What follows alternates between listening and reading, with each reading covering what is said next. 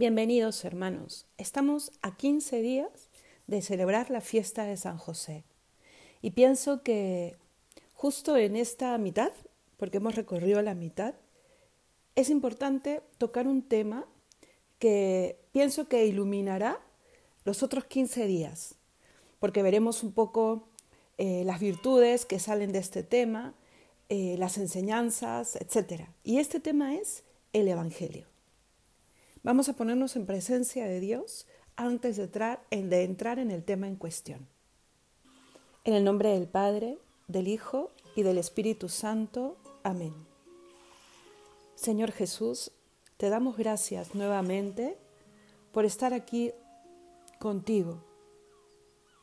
Y sabemos que si no entramos en tu presencia, todo puede ser simplemente exterior, incluso vanidad.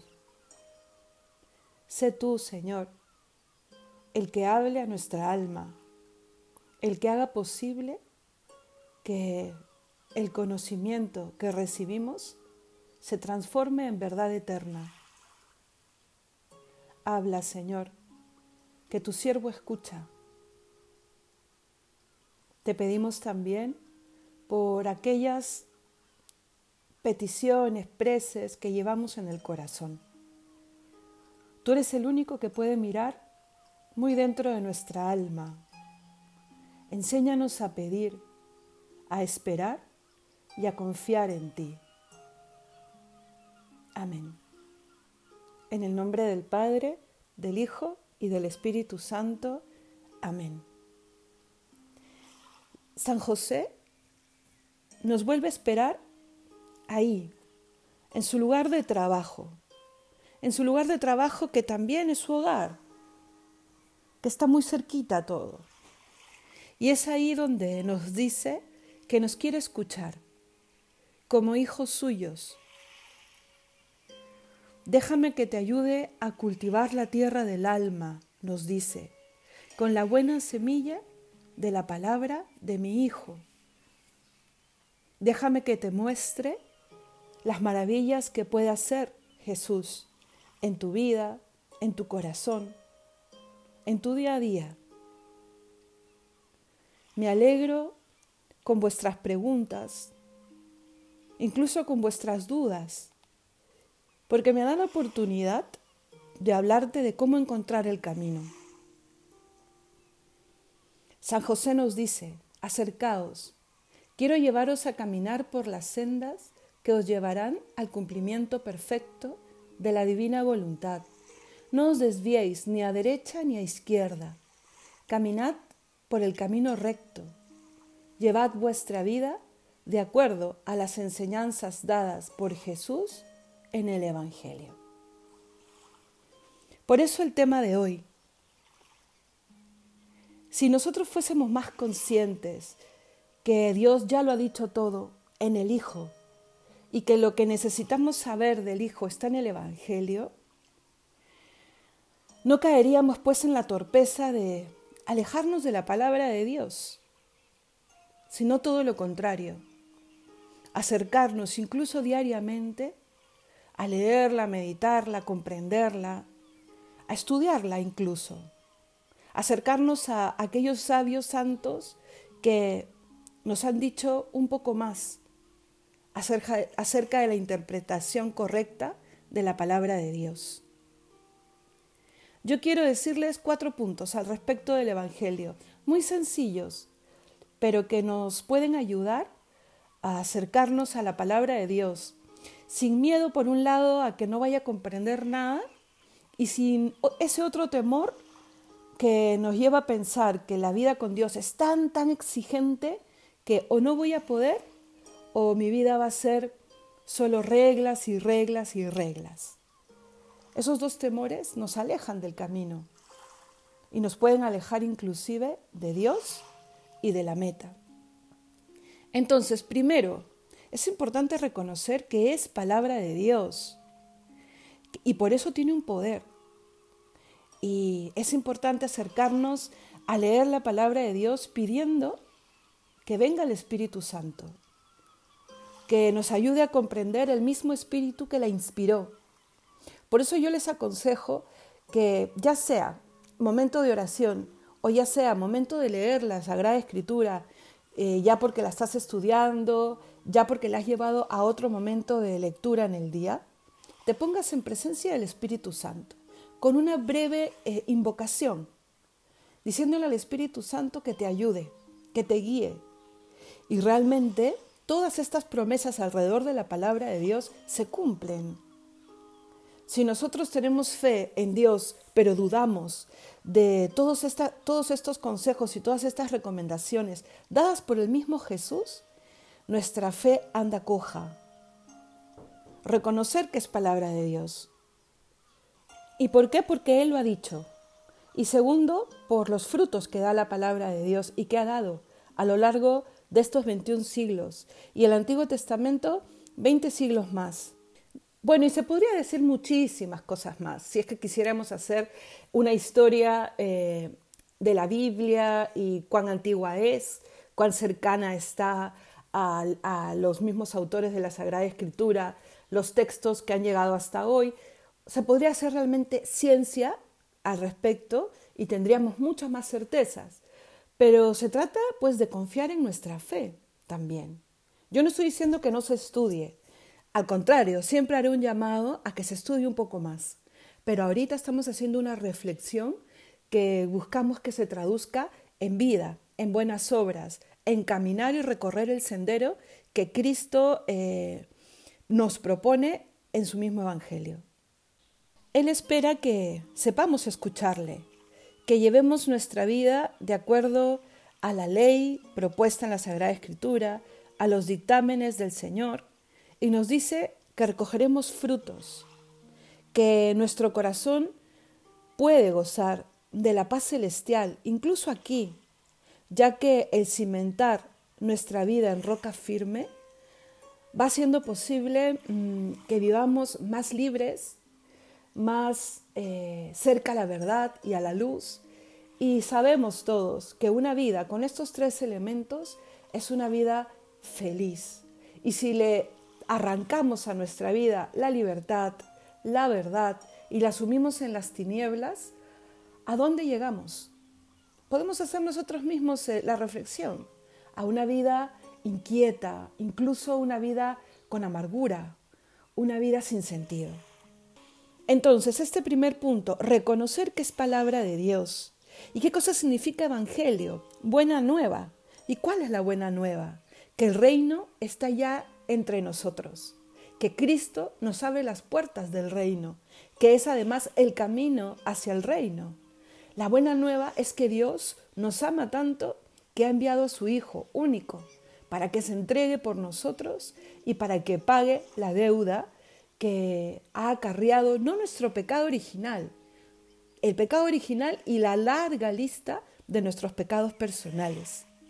Cristo al pagar eh, hasta con la última gota de su sangre, hace posible que yo al acercarme al sacramento de la reconciliación, diciendo mis pecados y recibiendo la absolución del sacerdote que obra in nomine Christi, Christi, Christus, Cristo, no sé cómo se dice realmente, eh, me perdone todos los pecados. Y es un tema mm, que yo creo que no sabemos valorar y apreciar lo suficiente.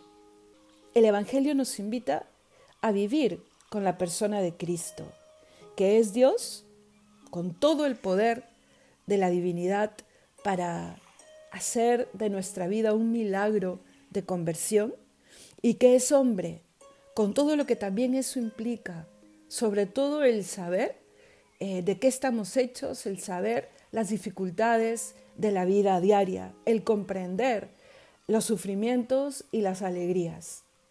Jesús sabe lo que es caminar por esta vida y, Jesús puede abrirnos las puertas del cielo.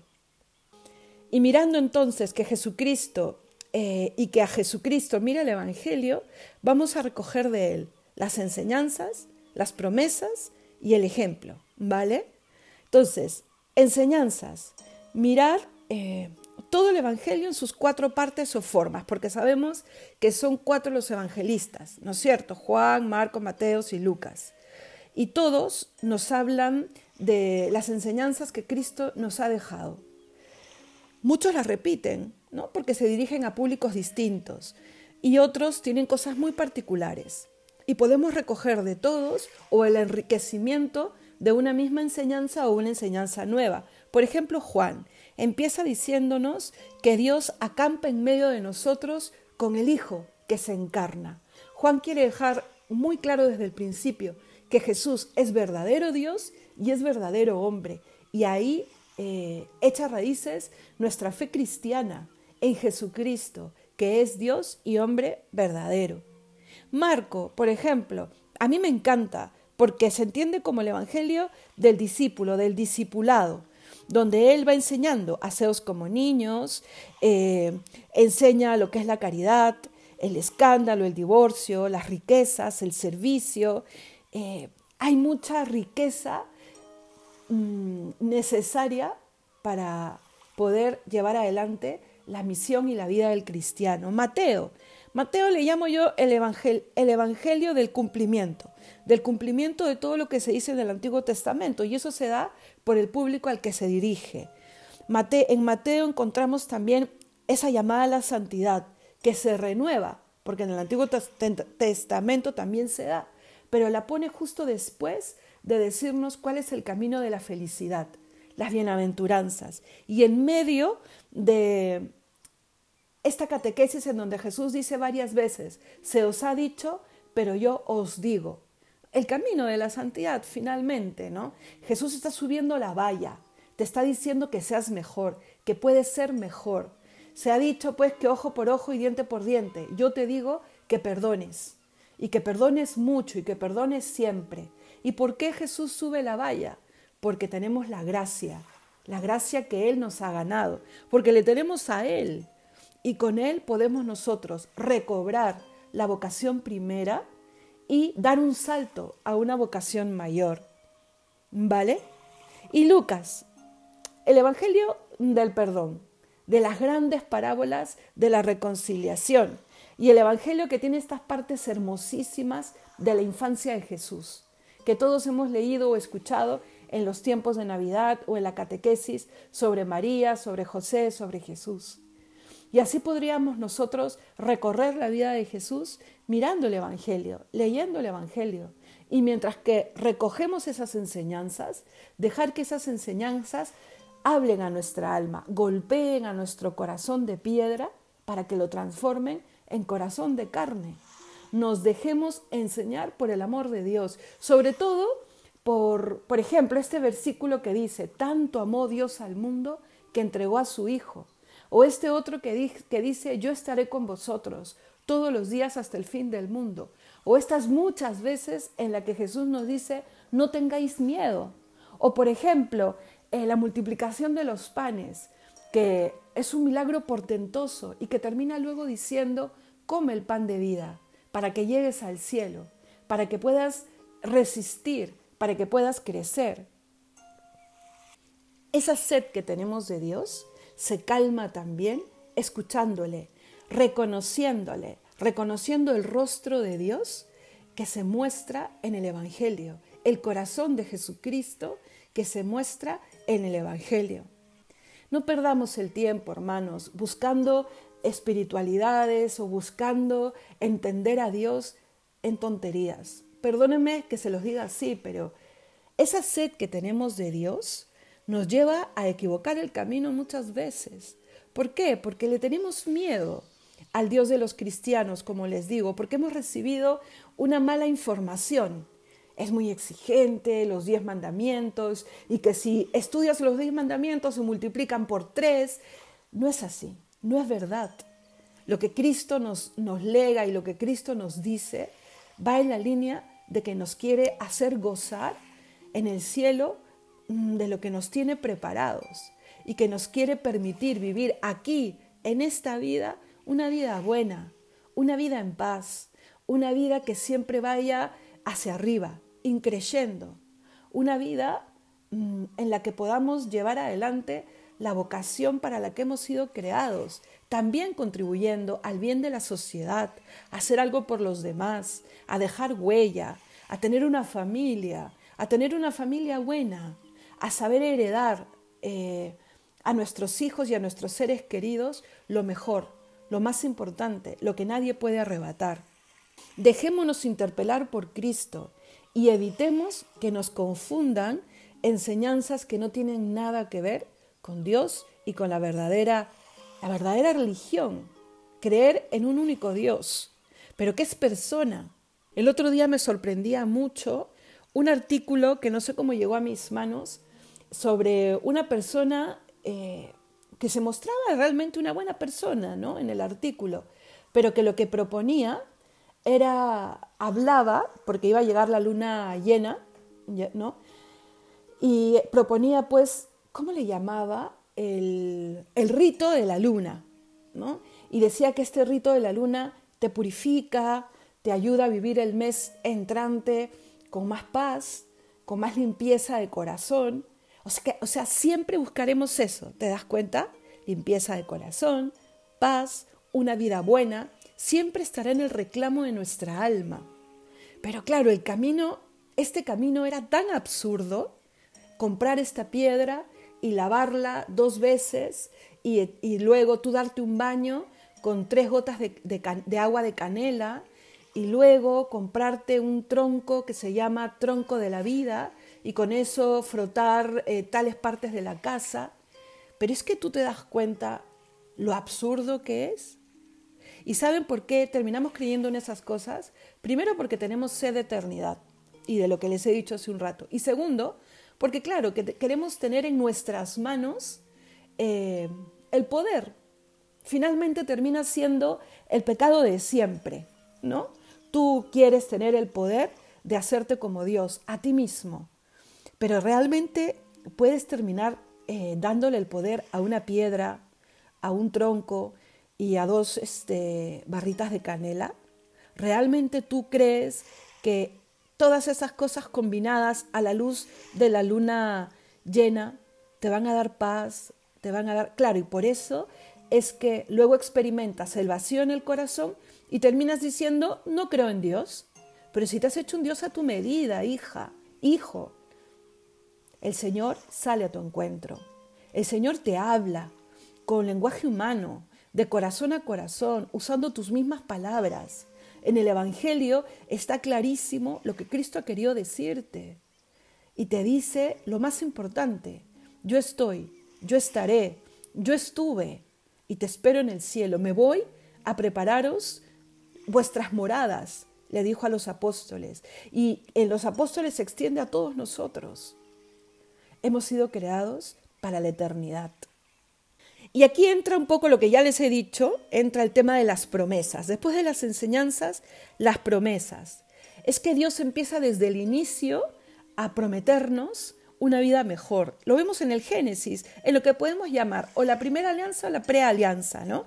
Después de la caída, que Dios después de decir cómo pagaremos ese pecado, ¿no? La mujer, enemistad con la serpiente, el hombre trabajará la tierra, en fin, lo puedes leer en el Génesis, ¿qué hace Yahvé?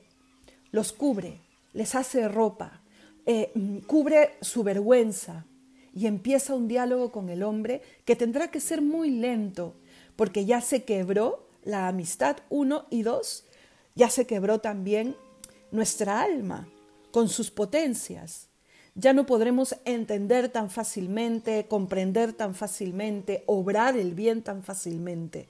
Y eso es producto de nuestro pecado. Entonces Dios empezará una historia con mucha paciencia de reconstruir el corazón del hombre. Y después tendrá otros momentos, en el, después del diluvio o con Abraham prometiéndoles hijos como el número de las estrellas que vemos en el firmamento, con Moisés prometiéndole la tierra prometida a ese pueblo que fundó con Abraham, dejándonos la ley y los profetas, los profetas que nos hablarán pues de la promesa mayor, la promesa en mayúscula, el Mesías. ¿Y cómo se cumple esa promesa? En Jesucristo. Y el Evangelio nos lo dice, el verbo, ¿no? Que nos dice Juan, nos habla muchas veces Juan, el hijo de María, Lucas y Mateo, el que llama a la conversión, el que se bautiza, el que predica. Marcos, ¿cuántas veces nos lo dirá? Nos habla cómo ser felices, nos promete una vida de riqueza allá en el cielo, no aquí, y nos va a explicar qué cosa es la verdadera riqueza.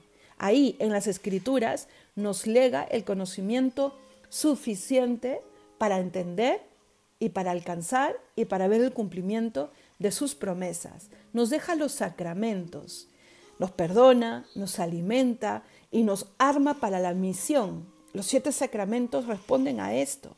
Nos abre los ojos. Y lo más importante, hermanos, se queda en su palabra, en la iglesia, en el pan de vida. Entonces, Él no juega con los hombres. Él no es una piedrecita o Él no, es una persona. Y una persona mm, que no se ha quedado simplemente a lo lejos, eh, no solamente es compañero, que lo es, eh, no solamente es maestro, que lo es, ha querido morar dentro de cada uno de nosotros. ¿Has probado con entender qué cosa es que Cristo esté en la Eucaristía? ¿Has probado por comprender el milagro que se ejerce cuando estás frente al Santísimo? Así no lo veas y no lo sientas, lo que sucede en el alma. Y más aún, has probado con pedirle a Jesús que abra tus ojos para poder comprender lo que significa que Cristo venga a vivir en comunión contigo, haciéndose sangre de tu sangre y carne de tu carne cada vez que comulgas. Y ahí entra el tema, el punto cuatro, los signos. ¿no? Hemos hablado de la enseñanza, las promesas y los signos, que podemos llamar los milagros, que Cristo los deja por dos motivos principales, para que reconozcamos que es el Mesías, que es Dios, que tiene un poder venido de lo alto, ¿no? Y el fruto mismo inmediato de los milagros. Eh, al ciego lo hace ver, al cojo lo hace andar, al muerto lo resucita. Y hay un fruto externo, Esto de volver a caminar, de volver a ver, y el interior, que es el, el principal y a veces el más difícil que se dé, la conversión, el dejar el pecado y el empezar la vida, una vida nueva. ¿Cuántos milagros se nos cuentan en los evangelios? ¿Los conoces todos? ¿O conoces la riqueza de los que ya has leído muchas veces? Ese es el poder que tiene la palabra de Dios, que te puedes enfrentar al mismo versículo muchísimas veces en tu vida, ¿no? Porque da la vuelta generalmente al Evangelio, por ejemplo, cada año litúrgico, puedes enfrentarte muchas veces como cura, como religiosa que va a misa todos los días, como estudioso de la Sagrada Escritura, como fiel laico, etcétera, muchas veces, pero siempre dirá algo nuevo. Cada verdad eterna es como que tuviese muchas aristas, muchas partes diferentes de la misma verdad.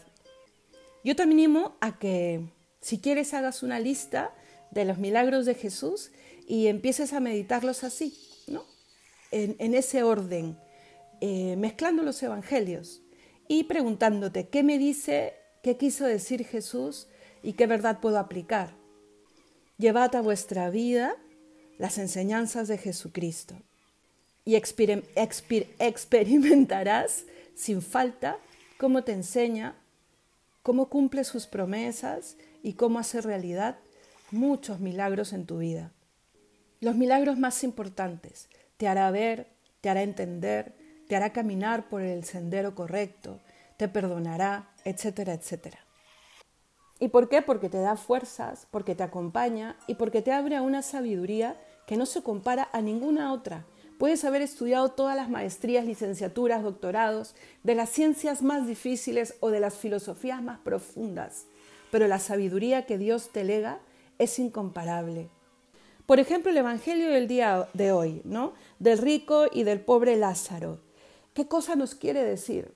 Es que nos, nos habla de muchos temas a la vez. Y deben de haber muchísimos, o sea, muchísima más profundización de, esos temas que yo todavía ni reconozco, ¿no? Pero nos dice cuál es la verdadera riqueza primero.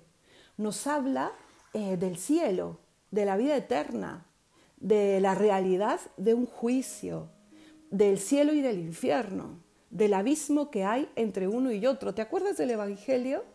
Está el rico que bueno, que la tradición le llama el rico Pulón, pero en el Evangelio no, no sale ese nombre, que había eh, no solamente despilfarrado, sino que no había reconocido la importancia de ayudar al otro, de servir al otro. Y Lázaro había suplicado muchas veces al, al pie de la mesa algo que comer. Mueren los dos y Lázaro se va al cielo, porque en el cielo recibe aquello que no recibió en la tierra. Y el rico Epulón se va al infierno. ¿Y por qué se va uno del otro? ¿Se va el pobre por ser pobre simplemente o el rico por ser rico simplemente? No.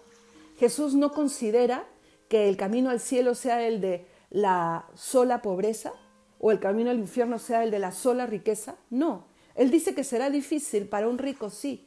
Pero ¿qué dice en otra parte? Pero con Dios todo es posible.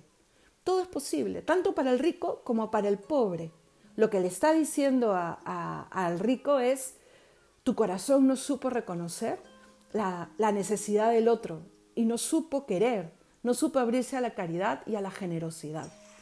Ese es el reclamo y es por eso que no accede al cielo. Pero también nos dice otras cosas. Nos habla del abismo que hay. Y a veces pues nosotros eh, creemos en una caridad que es una melaza horrible, la caridad de Dios, que distorsiona todo, ¿no? Y que dice, no, no existe el infierno y si existe está vacío y todos estamos en el cielo. ¿Tú te imaginas un cielo lleno de personas que nunca creyeron en Cristo o que no saben lo que es amar o que viven completamente en la impureza o que trasladan al cielo toda su criminalidad? Pero es que es por lógica que al cielo llega el que supo transformar su vida dejándose llevar por Cristo. Al cielo llega el que dejó que la gracia de Cristo transforme su alma, su corazón y su forma de vivir. Porque solo Él transforma mi miseria en misericordia, es cierto, pero tiene que haber una transformación. Si no, Dios se contradeciría Él mismo. ¿Y cómo podemos comprender estas cosas? En el Evangelio.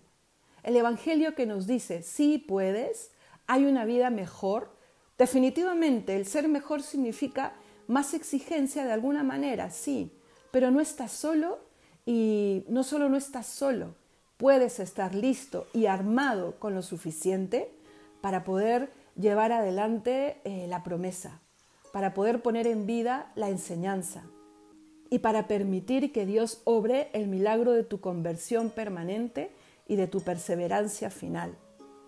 Cree en el Evangelio, como nos dijeron el miércoles de ceniza. Conviértete y cree en el Evangelio. Que Dios te bendiga.